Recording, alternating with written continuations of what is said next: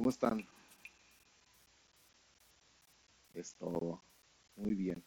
Quiero darle la bienvenida oficialmente a nuestros jóvenes que están aquí hoy, nuestros adolescentes. Espero que nos perdonen que los fuimos a sacar de las canchas, pero qué bueno que ya están aquí. Denles un aplauso bien fuerte a nuestros jóvenes y adolescentes, por favor. Uno que otro ya se escapó otra vez, pero algunos están aquí valientes y esforzados. Gracias, chicos. Especialmente quiero reconocer, quiero preguntar, no, te pregunté hace rato, Joel, pero tú vienes solo a la iglesia, ¿verdad? ¿No vienes con tu familia? ¿Vienes con tu familia? ¿Quién es tu familia? Acá están de este lado. Ok. Gusto en conocernos, relacionarnos con Joel. Qué bueno que están aquí. Esteban, ¿tú vienes con tu familia? Sebastián, perdón, te estoy diciendo Esteban. Sebastián. Si eres con tu familia, ¿quién es tu familia?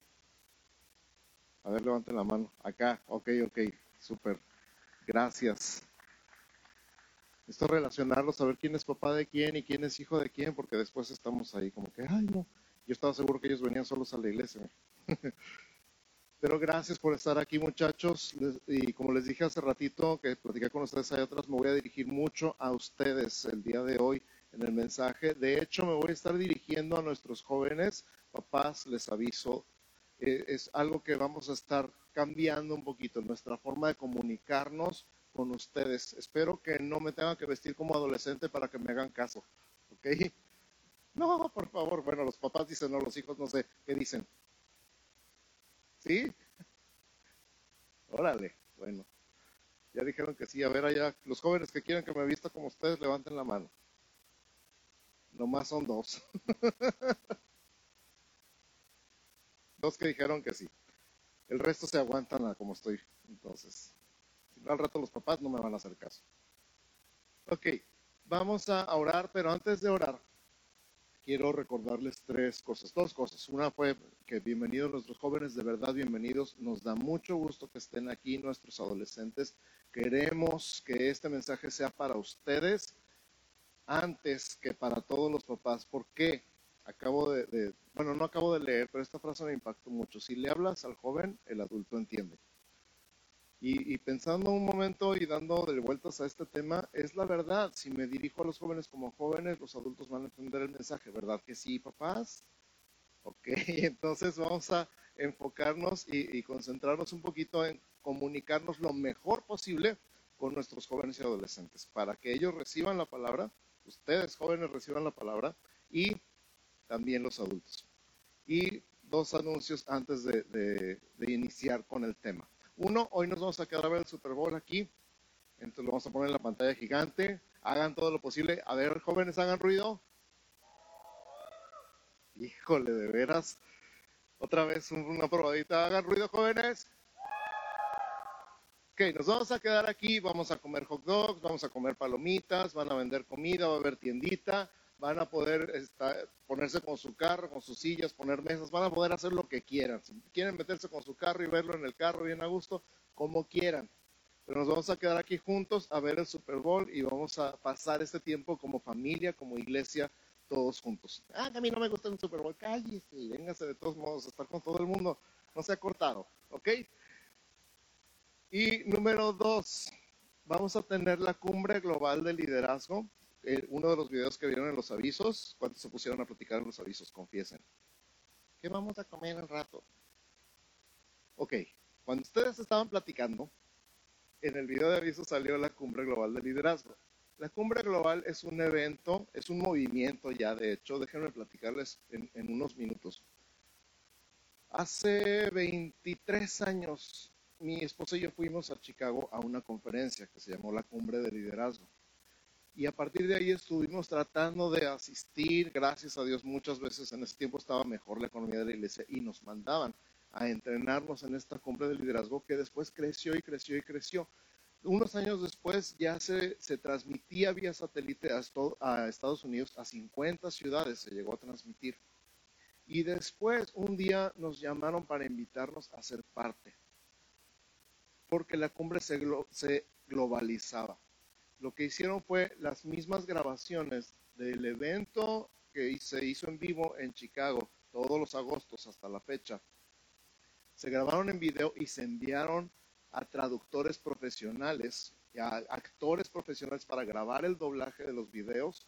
Y el día de hoy, la cumbre global de liderazgo, podemos decir con mucha emoción que estamos entrenando a 430 mil líderes en 130 países en 60 idiomas. Y una de esas ciudades, uno de esos países y uno de esos idiomas es Tijuana. Y nosotros estamos aquí, la cumbre global de liderazgo está en Tijuana el próximo 11 y 12 de marzo. 11 y 12 de marzo. El boleto va a costar 500 pesos. ¿Por qué tan caro, pastor? Porque son muchas las cosas que se preparan, porque es el equivalente, te podría decir, a leer nueve libros de liderazgo en un fin de semana. Tienes tanta información y recibes tanto de tantos oradores de talla mundial. Mira, uno de los oradores que yo supe la historia, escuché, Simon Sinek, es alguien que la gente paga en el World Trade Center en la Ciudad de México 25 mil pesos para escucharlo. Nada más a él, nada más una conferencia. Y él es uno de los que tenemos en la cumbre, estuvo en la cumbre el año pasado. Y personas como ellos, eh, gente que ha escrito libros de liderazgo que están en el New York Times por varias semanas consecutivas, cuatro pastores, y en general son nueve conferencias. Estas nueve conferencias te garantizo que cada una de ellas tú aprendes algo, recibes algo que puedes aplicar saliendo de ahí. Entonces, yo voy a tener los boletos, esa es la lona con los nombres de los oradores, tú puedes tomarle una foto y googlearlos después en tu casa con calma y ver quiénes son las personas a las que vas a escuchar en la cumbre. Por lo pronto, quiero que recuerden, Cumbre Global de Liderazgo, 11 y 12 de marzo, en el auditorio de Grupo Unidad, no va a ser aquí en San Pablo, en el auditorio de Grupo Unidad y el boleto cuesta 500 pesos todo el mes de febrero. En marzo vuelve a subir. ¿Ok? ¿Sí? ¿No? ¿Más o menos? Sale. ¿Quién puede asistir? Cualquier persona que tenga cualquier tipo de influencia. Maestros, empresarios, pastores, líderes de la iglesia, personas que tienen sus grupos pequeños o sus grupos de ministerio, de cualquier tipo de influencia pueden asistir. Y de hecho, muchachos, les recomiendo que empiecen a aprender ahorita cómo liderar gente, sobre todo aquellos que son bien influyentes, que nomás hacen algo y ahí va todo el mundo detrás. Esos son particularmente los que más me gustaría ver ahí, aprendiendo a ser una buena influencia para sus compañeros. ¿Ok? Ahora sí. Horario, el viernes empieza a las 5, 5 a 9 el viernes y 9 a 2 el sábado. Gracias por preguntar. ¿Perdón? Sitio, La Arena, Grupo Unidad, ahí enfrente de las Torres de Aguacaliente. ¿Alguna otra pregunta? La una.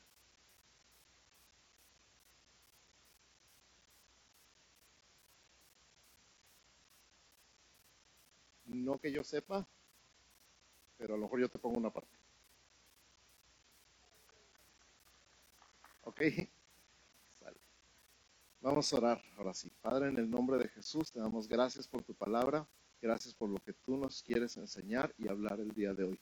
Tengamos la edad que tengamos. Tú tienes la capacidad, Espíritu Santo, de encontrar la aplicación práctica para cada joven, para cada adolescente, para cada adulto soltero o casado, para cada persona que está en este lugar. Yo no puedo hablar a todos y a la vida y a la circunstancia de cada uno, pero tú sí, Señor. Y hoy nos ponemos en tus manos, yo para hablar y tu iglesia para escuchar.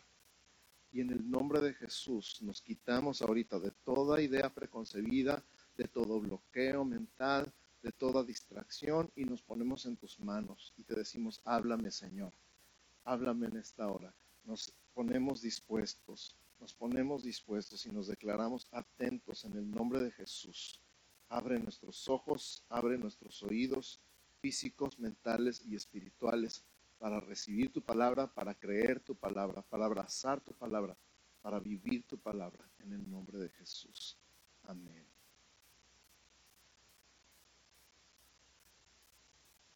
Ok, este es el año 2022, hemos declarado el año de la iglesia. ¿Cómo es este año? ¿Cómo se llama? Eso. Y este mes, el mes de febrero, hemos estado estudiando el tema, este es el segundo domingo, acerca de por qué la iglesia. ¿Por qué existe la iglesia? La iglesia existe, tiene un propósito, tiene una razón de ser la iglesia en el mundo. Ya vamos en el slide 2, please.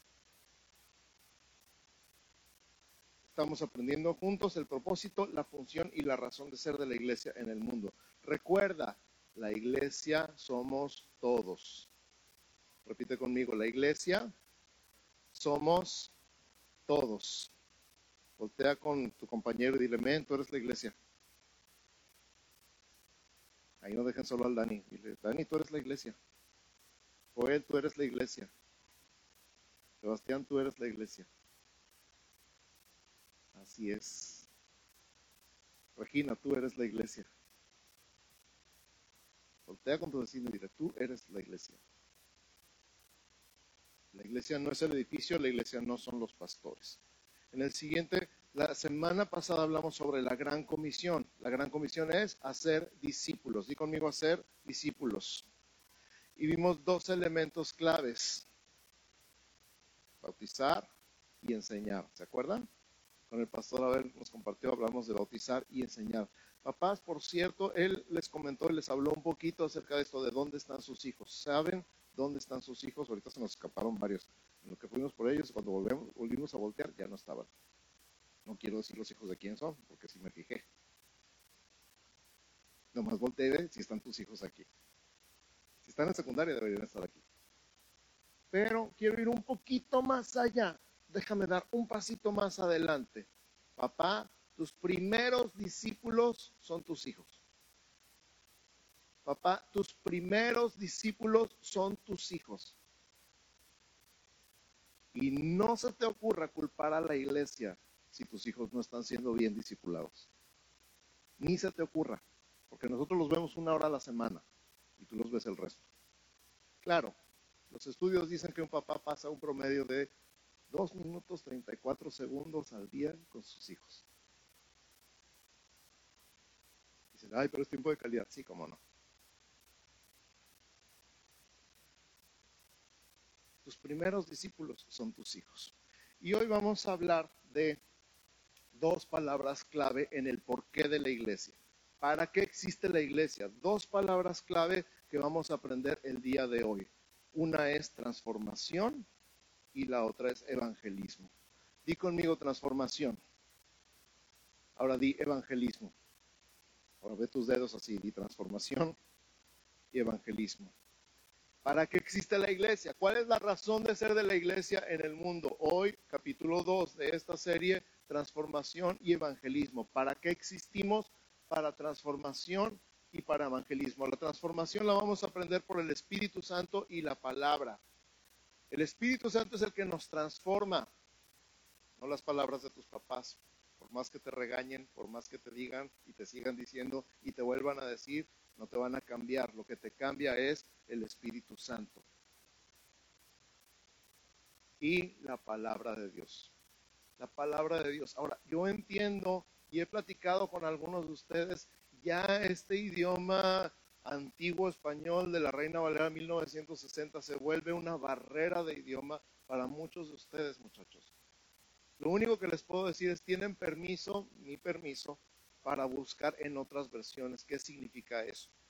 Tenemos la versión oficial Reina Valera 1960 en la Iglesia Evangélica San Pablo. Esa es nuestra versión oficial. Pero yo quiero, y yo sé que Dios quiere, que ustedes entiendan qué dice ahí. Y sé que sé, que sé, porque ustedes me lo han dicho, que la mitad de las palabras que están en ese versículo no saben qué significa y les da flojera buscar el diccionario. Entonces busquen, tengan ahí en su teléfono más de una versión de la Biblia. ¿Qué les puedo recomendar yo? El pastor Abel les recomendó, creo, si no mal recuerdo, la Reina Valera 2015, que ya está en un lenguaje un poquito más actualizado. Me gusta la nueva traducción viviente. Está muy buena y está muy fácil de entender y me gusta la traducción al lenguaje actual, que no dice exactamente, por eso no la podemos agarrar como base, no dice exactamente lo mismo que la 60. Pero si lees la 60 y luego lees las otras dos, vas a decir, oh, ok. Entonces, lean la 1960, luego lean la 2015, luego lean la nueva traducción viviente y luego lean la traducción lenguaje actual. Y luego tomen una nota y digan, esto fue lo que entendí. Practíquenlo con el versículo de la semana. En cualquier casa donde entréis, decir pase a esta casa. Ok, no entiendo nada de eso. Para mí está muy claro, pero bueno, no entiendo. Buscan las otras versiones, a ver qué. Y no te conformes con leer sin entender, porque no vas a recibir nada, no vas a aprender nada, no vas a crecer. Y el punto es que crezcas. Entonces, repito, la transformación por el Espíritu Santo y la palabra. Y el evangelismo lo vamos a aprender en cuatro sencillos pasos. Muy sencillos. Bendecir, convivir, ministrar y proclamar. Di conmigo, bendecir, convivir, ministrar y proclamar. A ver, Robert, fuerte. Bendecir, convivir, ministrar y proclamar. Ahorita vamos a ver qué significan esos cuatro. Todavía están en lenguaje así medio muy cristianoide, diría alguien. Pero vamos a aprender. ¿Sale? Entonces, número uno, primera parte, transformación. Y conmigo transformación. La siguiente por eso. Nuestra declaración de misión es transformar a personas no comprometidas con Cristo en seguidores totalmente consagrados a Él hasta que sean capaces a su vez de facilitar esta transformación en otros. Repítela conmigo, por favor. Una, dos, tres. Transformar a personas no comprometidas con Cristo en seguidores totalmente consagrados a Él, hasta que a su vez sean capaces de facilitar esta transformación en otros. O sea, hay personas que no conocen a Cristo, hay personas que no saben nada de Cristo, hay personas a las que no les importa saber nada de Cristo no vienen a la iglesia, no les interesa venir a la iglesia, ellos están muy felices en su casa, ellos están muy felices jugando fútbol en la cancha, digo, ellos están muy felices haciendo cualquier otra cosa excepto buscando a Dios. La misión de la iglesia, y repito e insisto, la iglesia somos todos, es transformar a esas personas en fans de Jesús. Fanáticos de Cristo, sí. ¿Por qué? Que es lo mejor para ellos, porque les conviene. Y no solamente eso, que estén tan locos por Jesús, que transformen a los demás que están a su alrededor, que los conviertan en fanáticos de Jesús también. Vente, vente, conoce a Jesús. Es que tienes que conocer a Jesús. Ven, no te puedo explicar, tienes que verlo, tienes que probarlo, tienes que saber de qué se trata. Eso es transformación nuestra misión. Por eso nuestra palabra clave tenemos dos, comunidad y transformación. Y conmigo comunidad y transformación. Comunidad es como ser una familia, como ser un equipo, como aquí están mis amigos, aquí están mis hermanos, aquí quiero estar porque aquí me siento aceptado. ¿Alguien conoce ese sentimiento? Levante la mano. ¿Alguien llegó aquí y se sintió bien recibido? Levante la mano. Para saber si estamos haciendo bien nuestro trabajo. Si no, tenemos que mejorar mucho. De hecho, estamos tratando de mejorar. Pero si tú veniste aquí, si tú llegaste aquí y te sentiste bien recibido, qué bueno, eso significa que estamos haciendo bien nuestro trabajo. Eso es comunidad. Pero no nada más se trata de que te sientas bien aquí, se trata de que algo pase dentro de ti, ¿verdad? Porque si no somos un club social, no más. Entonces, ¿qué chiste? El chiste es que aprendas algo y que eso algo que aprendas te sirva y que lo que recibas de la palabra de Dios y del Espíritu Santo te transforme de adentro para afuera, comunidad y transformación. No queremos nada más que sientas bonito estar aquí. Queremos que aprendas algo, que crezcas, que te dejes transformar por el poder de Dios. ¿Sí? Y entonces vamos a, a continuar con este tema de transformación. Nuestra transformación sucede por medio de dos elementos los dos son de Dios, o sea, divinos, eso significa divino, que viene de Dios. El Espíritu Santo y la palabra de Dios. El Espíritu Santo y la palabra de Dios. ¿Quién es el Espíritu Santo? El Espíritu Santo es una persona, no es una fuerza. No estamos en Star Wars, ¿ok? No es la fuerza. El Espíritu Santo es una persona. La tercera persona de la Trinidad, el Padre, el Hijo y el Espíritu Santo. Como es una persona, piensa, siente, decide. Lo puedes alegrar, lo puedes entristecer, lo puedes molestar, por supuesto que sí, porque es una persona, tiene pensamientos, tiene sentimientos, tiene emociones y tiene voluntad. Y como es la persona de la Trinidad, la tercera persona de la Trinidad tiene todos los atributos de Dios, o sea, es omnipotente, es omnipresente, es omnisciente y es eterno. Es Dios, es tan Dios como el Padre y el Hijo. ¿Estamos bien? Él es el que nos transforma. Y la palabra, el Espíritu Santo usa la palabra para transformarnos. Entonces vamos a ver este versículo en 2 Corintios 3, 18. Abre tu Biblia, por favor, en 2 Corintios 3, 18. Y si tienen datos, muchachos, de una vez pueden buscar estas otras versiones que les dije.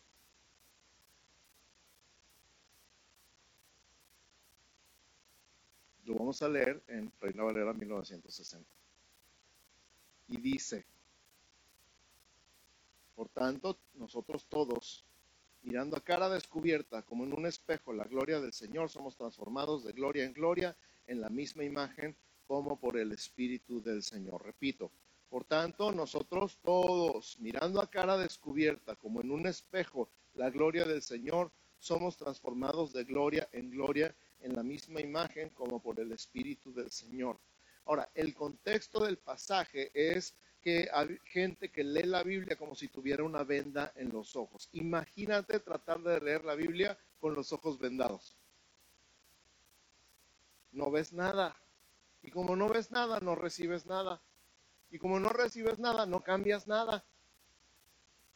Así es como lee la Biblia la gente que no tiene al Espíritu Santo en su vida. La lee y no entiende nada. La lee y no recibe nada. La lee y no aprende nada. La lee y no cambia nada. ¿Por qué? Porque no tiene al Espíritu Santo. Todo el contexto del pasaje habla de cuando Moisés venía bajando del monte y su rostro brillaba y la gente se espantaba porque lo veía así todo brillante y entonces él se tenía que poner un velo.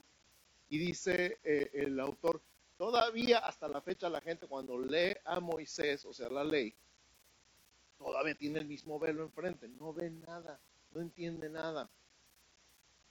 Y a lo mejor algunos de ustedes, muchachos, todavía leen la Biblia y dicen, no entiendo nada, de verdad, de verdad que no entiendo nada. Te falta el poder del Espíritu Santo que te quite la venda de los ojos, para que puedas leer la palabra y decir, oh, esto estaba aquí antes.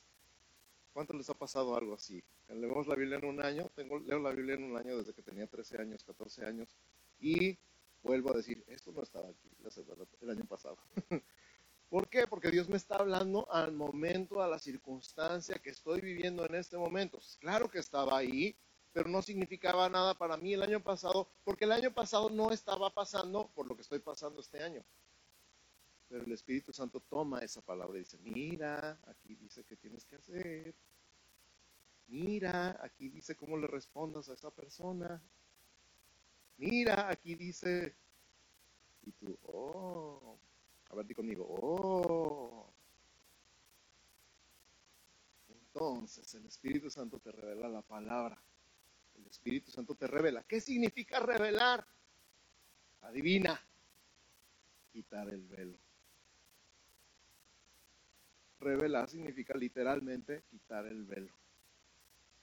Tú necesitas, no importa cuántos años tengas, no importa tu estado civil, tú necesitas que el Espíritu Santo te revele la palabra. Tú necesitas, es más, di yo necesito que el Espíritu Santo me revele la palabra. Porque si no la estoy leyendo con una venda en los ojos, imagínate tratar de leer algo con una venda en los ojos. Por eso, mirando la gloria de Dios, el Espíritu Santo se encarga del resto. Ahora vamos a la palabra. Son dos elementos, ¿se acuerdan? El Espíritu Santo y la palabra. La palabra en sí, Romanos 12.2. Busquen ahí en su Biblia, por favor, Romanos 12.2.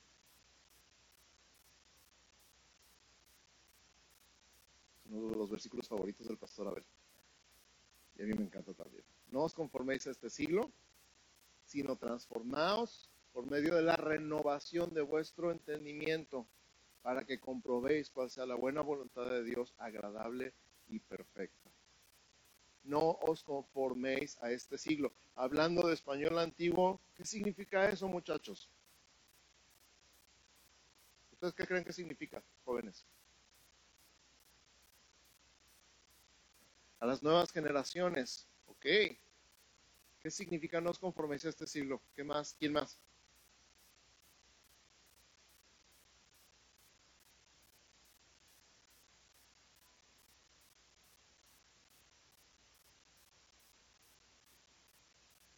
Amén. Muy bien. Voluntad de Dios. Bueno, vamos a comprobar que la voluntad de Dios es buena, es agradable y perfecta. ¿Cuándo? Cuando no nos conformemos. Parte del, del problema es que esta palabra siglo en el español de aquellos tiempos se traduce ahora como mundo. No se conformen a este mundo, sino transfórmense cambiando su manera de pensar. Es lo que está diciendo. Aquí no aparece la palabra como tal, sin embargo, para renovar nuestro entendimiento se requiere alimentarlo con una información diferente. Alimenta tu mente con algo diferente. Mira, hice un verso sin esfuerzo. A ver, di conmigo, alimenta tu mente con algo diferente. Voltea con tu vecino y dile, alimenta tu mente con algo diferente. ¿Qué has estado metiendo en tu mente?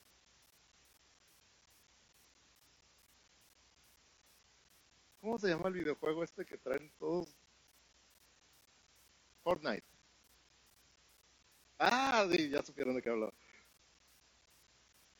Ese es del año del caldo y todavía siguen saliendo versiones, ¿verdad? Yo me quedé en Mario Bros también. Mario Kart, todavía seguimos jugando Mario Kart. Ay, fans de Mario Kart aquí, a ver, levanten la mano. ¿Cuánto les gusta Mario Kart? De puro viejito como yo. El caso es que alimenta tu mente. ¿Qué estás alimentando a tu mente? ¿Qué estás oyendo? No vayas a decir que Bad Bunny, por favor. Please. ¿Y saben que se agotaron los boletos del Estadio Azteca en horas? Que gente vendió su carro, estudiantes con el carro con el que iban a la escuela todos los días, vendió su carro para comprar boletos de Bad Bunny. Y que se agotaron los boletos.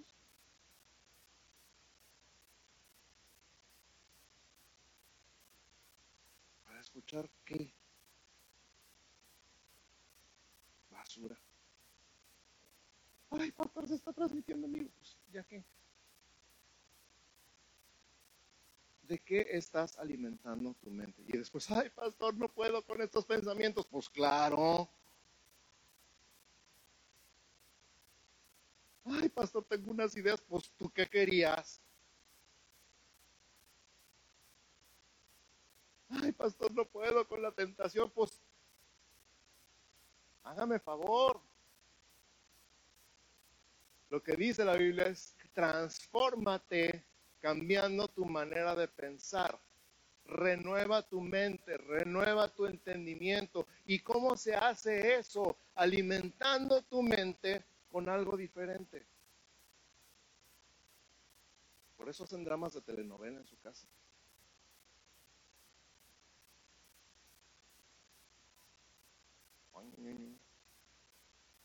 Pues claro, hasta hablan como venezolanos algunos, como españoles,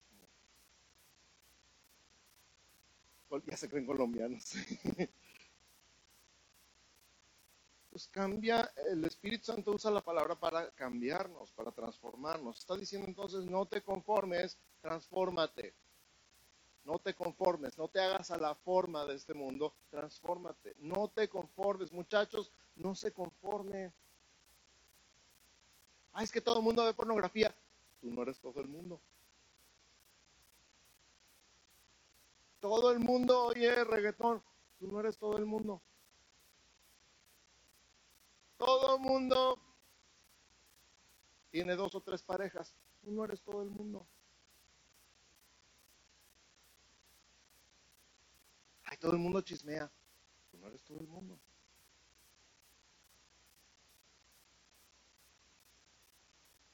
Esta es la frase favorita de todo el mundo. Todo el mundo lo hace. Y lo que está diciendo la palabra de Dios es, no te conformes a este mundo.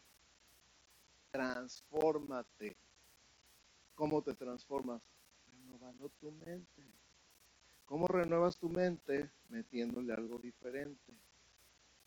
¿Qué es ese algo? La palabra de Dios. Por eso es tan importante que entiendas lo que lees, sino que chiste. O lo que ves.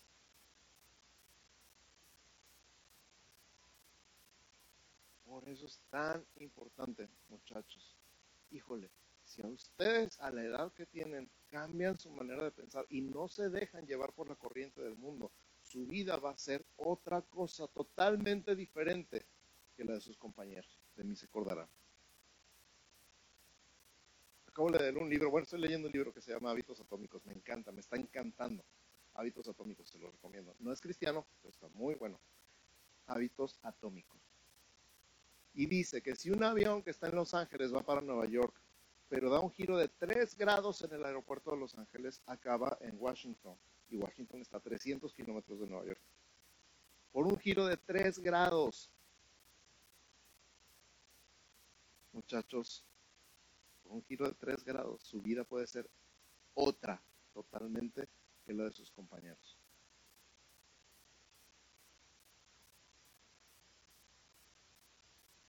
yo tengo, he platicado con, muchos de ustedes en consejerías en pláticas en sesiones, y hay algunos de ustedes que me han dicho, la mayoría de mis amigos están muertos o en la cárcel.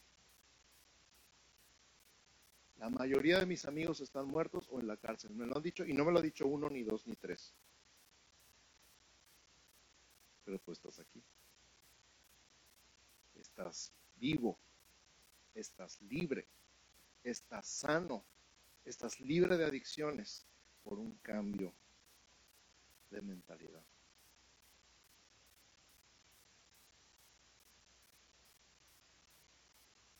Así que aprovecha, aprovecha, aprovechen. Amén. Por cierto, amén significa así sea, para que sepan. Aprovechen. No se conformen. No se conformen, muchachos, no se conformen. No hagan lo que todo el mundo. Ustedes no son todo el mundo. Dios los tiene aquí con un propósito. Dios tiene un plan perfecto y maravilloso para ustedes. Si nosotros pudiéramos por lo menos ver tantito de lo que Dios va a hacer con ustedes. En un futuro no muy lejano, yo pensaba que los 50 años estaban muy lejos de mí. Resulta que están llegando más rápido de lo que pensé. Cuando menos se fijen, muchachos, van a andar en los cuarenta y tantos y van a ver qué se siente. Ay, no. muchachos, cuando menos lo piensen, van a andar en los cuarenta y tantos y van a decir, ¿a dónde se fue el tiempo? ¿Verdad que los adultos no sabemos a dónde se fue el tiempo? ¿A qué hora? ¿A qué hora hice esta panza? Otro vivir en el espejo y todas estas canas a no salieron. Pero por un cambio de mentalidad cambia tu destino. Por un cambio de mentalidad cambia tu destino. Y eso sí está bien, machín. ¿Qué pasa si yo estoy viejo y todavía puedo cambiar de mentalidad? Claro que puedes, nomás alimenta tu mente con algo diferente alimenta tu mente con algo diferente. Alimenta tu mente con algo diferente. Y ahora vamos a la segunda parte, evangelismo.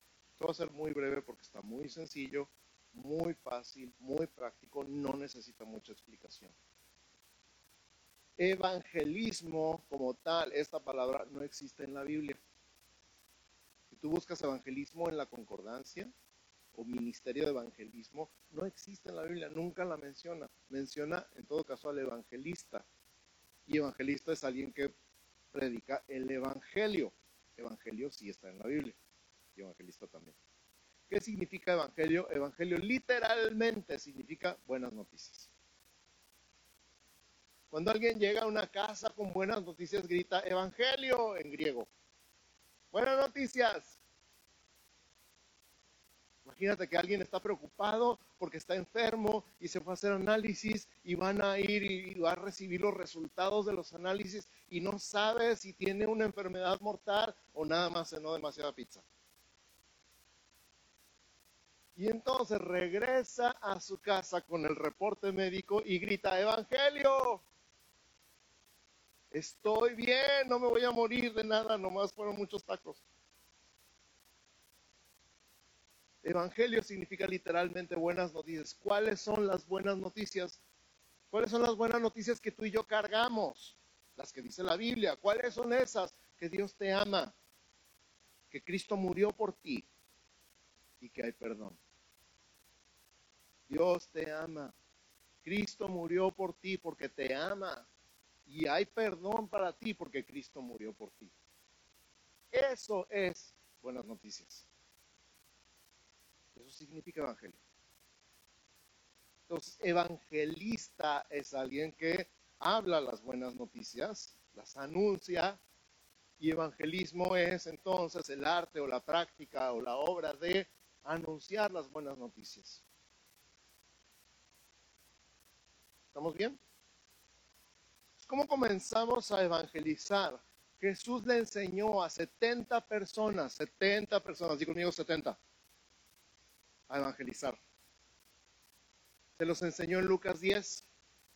Se los voy a platicar rápido porque no tenemos mucho tiempo. Lucas 10 dice que Jesús mandó a 70 personas a todas las ciudades y a todas las aldeas y las mandó de dos en dos, las mandó en parejas. Y les dijo, no se lleven dinero, no se lleven eh, cambio de ropa, nomás vayan así como van y lleguen a donde lleguen, pregunten quién es digno de, de que nos quedemos con él. Y entonces hospédense en esa casa, cómanse todo lo que les den, muchachos, cómanse todo lo que les den.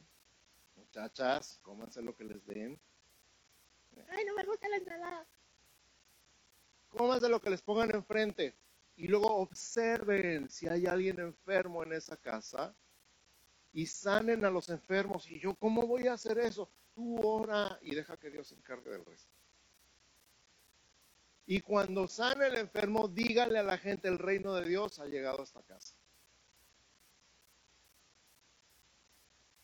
Y entonces los manda a los 70 con estas instrucciones tan sencillas.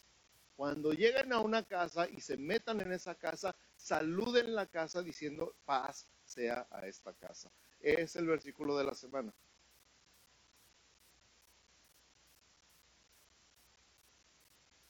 Pensé un poquito cómo, se diga eso, cómo se ve. En realidad en Medio Oriente hasta la fecha se usa ese saludo en las casas. Hasta la fecha siguen en el Medio Oriente saludando. Los judíos y los israelitas dicen shalom cuando entran en una casa.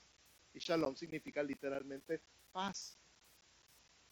Los árabes y los musulmanes que viven en el Medio Oriente entran a una casa y dicen salam. Y salam es exactamente lo mismo, paz. Cuando no dicen salam, dicen selejo malikum, que significa la paz sea contigo. Para ellos no es nada del otro mundo. Era alguien y saludarlo y decirles, Elehum Malikum, que la paz sea contigo. O Shalom Alechem, que la paz sea contigo en hebreo. Para nosotros llegamos así como, ¿qué onda? Y algo se pierde ahí, ¿sí o no? Porque en lugar de bendecir a la persona cuando la ves, cuando la saludas, cuando entras a una casa, ya nomás preguntas, ¿qué onda? ¿O cómo saludas tú? ¿Cómo saludan ustedes cuando llegan? ¿Qué rollo? Hola. ¿Qué show?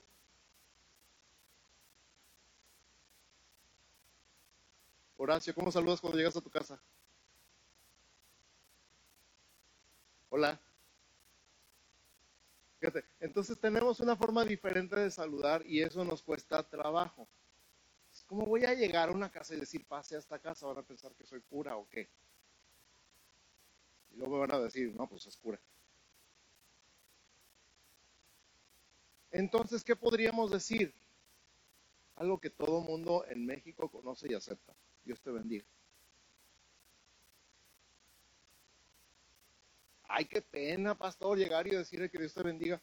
Pues aguántatela porque vale la pena. Vale la pena llegar a un lugar y decir, Dios te bendiga, conocer a alguien o despedirte de alguien. Le compraste algo a alguien por Instagram y fuiste a la plaza y lo recogiste y te le pagaste y le puedes decir que Dios te bendiga, no pasa nada. Sabes, en mi experiencia personal, aunque tenga cara de pastor y facha de pastor, de todos modos la gente le da gusto que le digas que Dios te bendiga. Rara vez alguien te va a decir, ¡ah! Rara vez. Rara vez alguien te va a decir, chale. Está saliendo muy chilango, ¿verdad? ¿Cómo dicen ustedes en lugar de chale, muchachos? Y es el Robert. Y como no sea payaso. Uy, sí, uy, sí. Este es el punto. Rara vez se van a reír de ti por decir Dios te bendiga. La mayoría de las veces les va a dar gusto. Van a sonreír y van a decir, gracias, igualmente. Ya te llevaste la bendición tú también. Entonces, esto que está diciendo Jesús, declarar bendición y paz sobre una casa, es exactamente lo mismo. Decirle a alguien, Dios te bendiga. Puedes decir otra cosa, Puedes decir bendición y paz, no pasa nada. Ese no es el punto. El punto es cómo saludas. Y saludas declarando bendición. Ese es el paso número uno. Muchachos, hagan la prueba esta semana. Con alguien que conocen, que ese alguien a lo mejor ni sabe que vienen a la iglesia. Cuando te despidas de él o cuando lo saludes, dile que Dios te bendiga. Y el domingo que viene, me cuentas qué pasa. El domingo que viene voy a predicar en playas, dentro de dos semanas. El domingo que viene viene el pastor Enrique, lo reciben bien, por favor, lo tratan bien, ¿sale? Y paso número uno, que Dios te bendiga. Bendición y paz, paz a tu vida, paz a tu casa. Que la paz sea contigo. Y haz la prueba. Y nos cuentas. ¿Sale? ¿Quién hace el compromiso de por lo menos a una persona decirle que Dios te bendiga? Un desconocido, un conocido. Ok, ya el Señor les tomó la foto. Paso número dos, coman lo que les pongan enfrente. ¿Qué significa eso? Para empezar, que no digas que no te gustan las verduras. Yo no como carne. Convivir, di conmigo convivir. Convivir, convivir, convivir, convivir. No es tan complicado. Convive con la gente.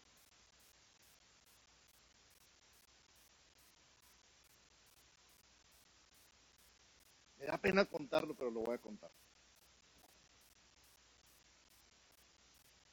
Hace muchos años fui a, saludar a un amigo a su casa estuvimos platicando con ellos, la pasamos muy padre, comimos con ellos, todo súper bien. Cuando salimos, resulta que eh, donde yo trabajaba, un proveedor vivía justo enfrente de este amigo. Y cuando lo vi, pues yo como soy siempre, me crucé la calle y lo saludé. Hola, ¿a poco vive aquí? Qué buena onda, qué curado. Y me dice, ¿a poco eres amigo de ese fulano?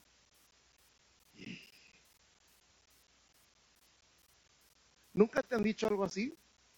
¿A poco eres amigo de ese fulano? Y sentí.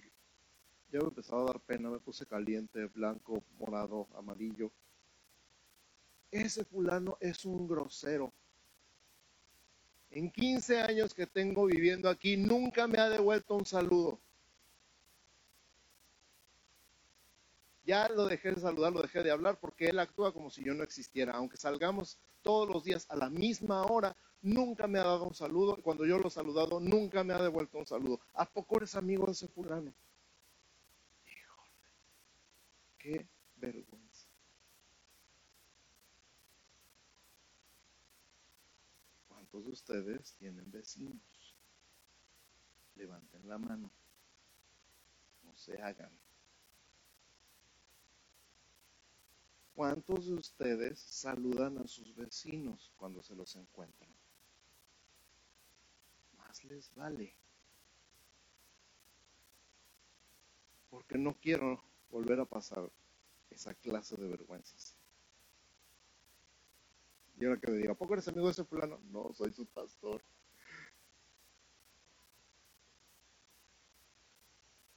Número uno, bendecir. Número dos, convivir.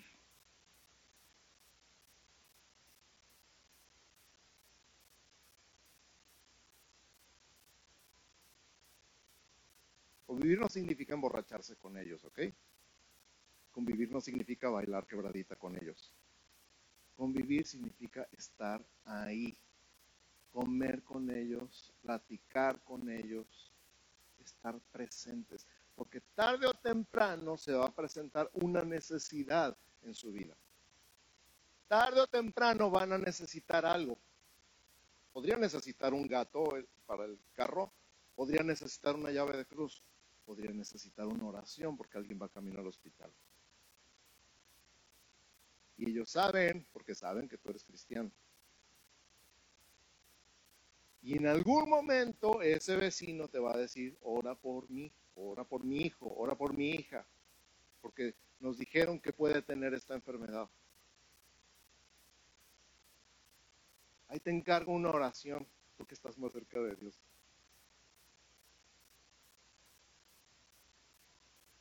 Y en ese momento entra el paso número tres, ministrar. Dice el versículo, sanen a los que estén enfermos ahí en esa casa. Para ministrar, obviamente, tienes que creer que Dios te puede usar. Y para creer que Dios te puede usar, tienes que haber pasado por el paso número uno, transformación. Si Dios ya te está transformando, se te va a notar. Si Dios te está cambiando, se te va a notar. Si ya no se oyen gritos y sombrerazos en tu casa, los vecinos se van a dar cuenta.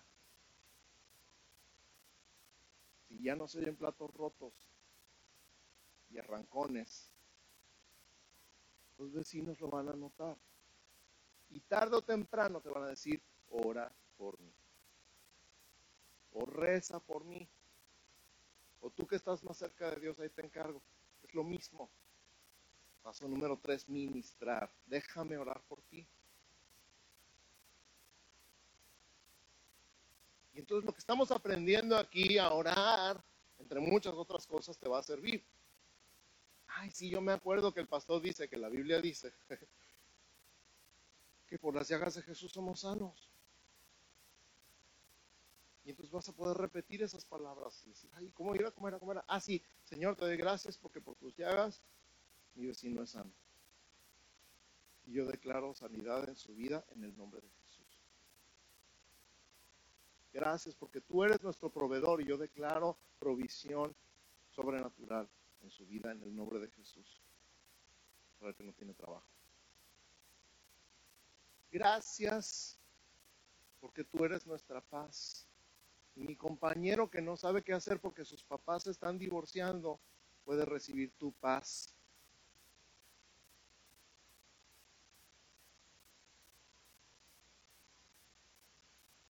Gracias porque tú le puedes dar inteligencia para contestar ese examen. Gracias Señor por mi amigo que va a hacer el examen de la prepa o de la universidad. Gracias porque tú le puedes ayudar a pasar ese examen. Chicos, testimonios. ¿Por quién hemos orado para el examen de la universidad? Levanten la mano. Uno, dos. ¿Hay más? Yo sé que hay más. Tres, cuatro. ¿Y quedaron? Pues claro que quedaron. Porque Dios está interesado en mostrarse a tu vida. Cuando reciben la respuesta a la oración, paso número cuatro, anuncien, proclamen que el reino de Dios ha llegado a esa casa.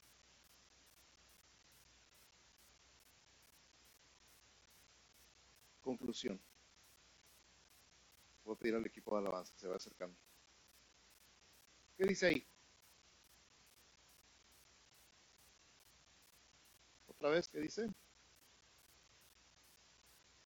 De todo este mensaje, transformación y evangelismo, si nada más te quedas con una frase, quédate con esta. Tú estás siendo transformado para transformar a otros. Dani, Dios te está transformando para transformar a otros. Joel, Dios te está transformando para transformar a otros. Flor, Dios te está transformando para transformar a otros. Isaac, Dios te está transformando para transformar a otros. Rafa, Dios te está transformando para transformar a otros. Gael, Dios te está transformando para transformar a otros. Este sábado vamos a caminar orando. Ok, gracias por recordar. El primer paso, bendecir. Vamos a caminar aquí en Colina. Nada más orando. Bendición y paz. Que Dios bendiga esta colonia. ¿A qué hora? A las 3 de la tarde. Sábado a las 3. Que Dios bendiga Colinas del Sur. ¿Te animas? Y después diga, vengan a orar a mi cuadra también. Pues claro. Dios te está transformando para transformar. A medida que te sometes al Espíritu Santo y a la palabra, cambia tu manera de pensar. Alimenta tu mente con algo diferente. No estaba en mis notas, pero está padre. Tú no haces el cambio, Él lo hace en ti. Y a través de ti va a tocar a otros y transformar a otros con el Evangelio, las buenas noticias. Tú eres la iglesia, tú eres el cuerpo de Cristo, tú eres las manos, los pies y la boca de Jesús en la tierra para bendecir, para sanar y para anunciar las buenas nuevas. En tu casa, en tu cuadra, en tu escuela, tu trabajo, con tus parientes y tus amigos. Cierra los ojos conmigo y piensa esto que acabo de decir.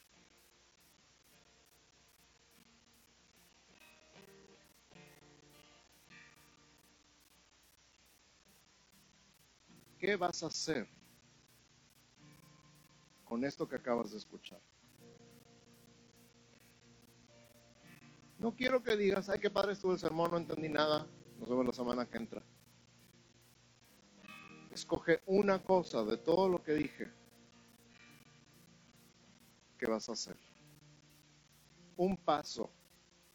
Toma una decisión. Acuérdate, tres grados pueden cambiar el rumbo de tu vida.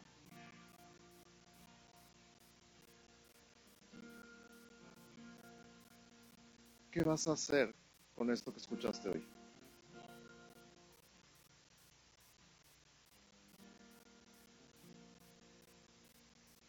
Mejor voy a cambiar mi mente, voy a alimentarla con algo diferente.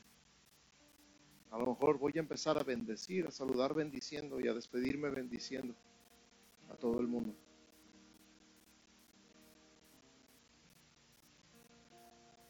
A lo mejor voy a saludar a mis vecinos. A lo mejor cuando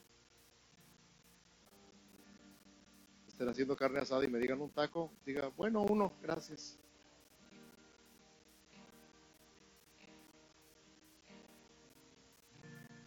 ¿Qué vas a hacer? Cuando te cuenten un problema, me voy a animar a orar, a decirle, ¿me dejas orar por ti? ¿Qué vas a hacer? Escoge un paso, uno. Y cuando ya lo tengas, ponte de pie.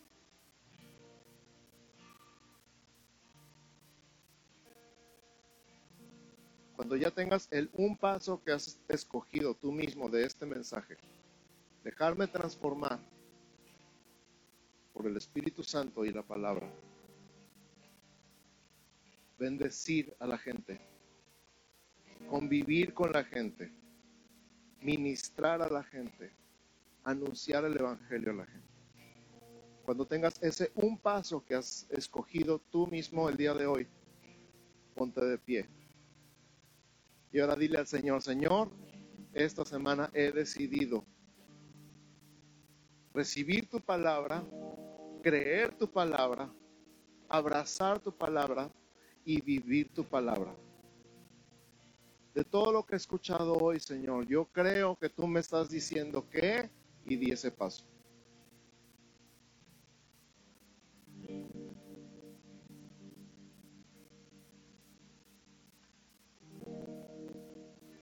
Con Dios, no es conmigo. Yo ni te voy a ver, ni voy a, te voy a preguntar la semana que entra. Tú vas a venir a contarme porque te va a encantar el resultado.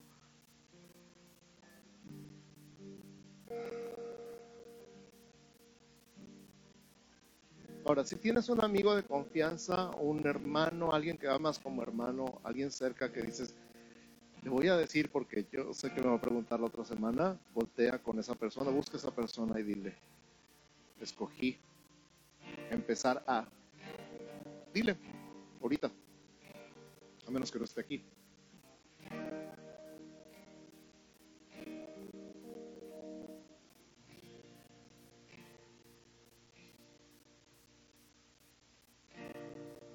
Y mientras estás ahí, Dios está escuchando y te está animando y te está diciendo, yo estoy contigo, no tengas miedo, yo te voy a ayudar, yo voy a estar contigo.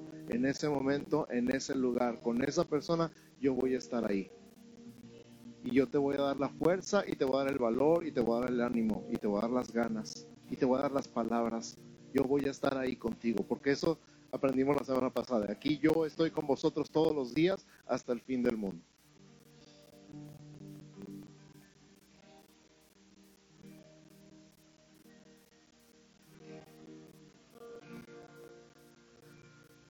Oramos, Señor, gracias por tu palabra, gracias por lo que tú nos quieres hablar y enseñar y ministrar. Y gracias por el proceso de transformación en nuestra vida, en la vida de nuestra familia. Gracias por lo que estás haciendo en nosotros y a través de nosotros en nuestra ciudad. Y en el nombre de Jesús, vamos adelante, Señor, con este paso que tú nos has mostrado para nuestra vida, para nosotros. Vamos adelante hacer algo con lo que aprendimos hoy, Señor. Gracias porque tú eres el que pone en nosotros el querer como el hacer por tu buena voluntad. Gracias porque tú eres el que nos habla, tú eres el que nos anima, tú eres el que nos consuela, tú eres el que nos da el valor y la confianza. Gracias, Señor. Aquí estamos, somos tu iglesia, hemos decidido creer que somos tu cuerpo, hemos decidido creer que somos tus manos, tus pies y tu voz en esta ciudad. Hemos decidido creer que tú nos puedes usar y nos quieres usar para cambiar esta ciudad. Hemos decidido creer que por eso estamos aquí, que por eso somos tu iglesia en el nombre de Jesús. Toma esta decisión en tus manos. La pongo delante de ti, en el nombre de Cristo Jesús. Y ahora iglesia, que el Señor te bendiga y te guarde, que el Señor haga resplandecer su rostro sobre ti y tenga de ti misericordia. Que el Señor alce sobre ti su rostro y ponga en ti paz, en el nombre de Jesús. Amén. Amén, amén. Que Dios los bendiga.